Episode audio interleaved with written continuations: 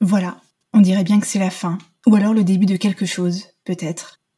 Je me surprends à imaginer qu'un petit frisson a peut-être subrepticement parcouru vos omoplates, le temps de quelques secondes d'écoute. Peut-être qu'une envie s'est logée dans l'hémisphère nord de votre cerveau et s'est sentie à l'abri, si bien qu'elle souhaite aller plus loin dans la découverte de ce sujet, sans la présence de vent contraire. J'espère que cette série d'épisodes vous aura plu. De mon côté, ce podcast m'a fait grandir, m'a nourri. J'ai couché sur papier les mots que vous venez d'entendre, avant de vous les dire et pour qu'il sorte de mon cerveau un peu désarçonné par ce sujet dont je venais tout juste de toucher du doigt, et pour que ma pensée redevienne quelque peu ordonnée, j'ai nourri mes réflexions à grand renfort de livres et de podcasts.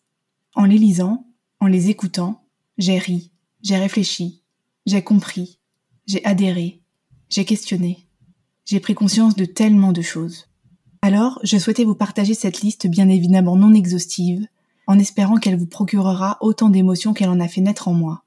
Un immense merci à toutes ces femmes, chercheuses, enseignantes, podcasteuses, autrices, journalistes, citoyennes avant tout, qui par leur engagement, leur abnégation, leur travail, font avancer la cause des femmes, notre cause à toutes. Elles sont la lumière incandescente quand l'obscurité est quelque peu envahissante. Lâchez-nous l'utérus de Fiona Schmidt, aux éditions Hachette. Je ne veux pas d'enfant de Bettina Zourli, aux éditions Spinel. J'ai décidé de ne pas être mère, de Chloé Chaudet, aux éditions L'Iconoclaste. Sorcière, la puissance invaincue des femmes, de Mona Chollet, aux éditions Zone. Le prix à payer, ce que le couple hétéro coûte aux femmes, de Lucille Quillet, aux éditions Les Liens qui libèrent. No Kid, 40 raisons de ne pas avoir d'enfants, de Corinne Meyer, aux éditions Michalon. Le regret d'être mère, d'Orna Dodat, aux éditions Odile Jacob. Mal de mère, de Stéphanie Thomas, aux éditions Lattès. Une chambre à soie, de Virginia Woolf, je vous conseille celui des éditions Livres de Poche, avec la préface de Lorraine Bastide. Libéré de Titu Lecoq, aux éditions Livres de Poche.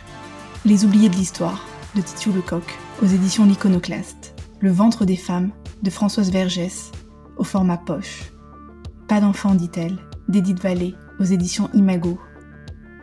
Et si vous êtes sensible à la cause des femmes, je vous conseille bien sûr de découvrir ou redécouvrir King Kong Theory de Virginie Despentes, mais aussi l'œuvre de Simone de Beauvoir, les ouvrages et le podcast de Lorraine Bastide, les essais de Camille Froidevométrie, notamment celui intitulé Le corps des femmes, la bataille de l'intime, mais aussi tous ceux de Mona Chollet et tous les autres.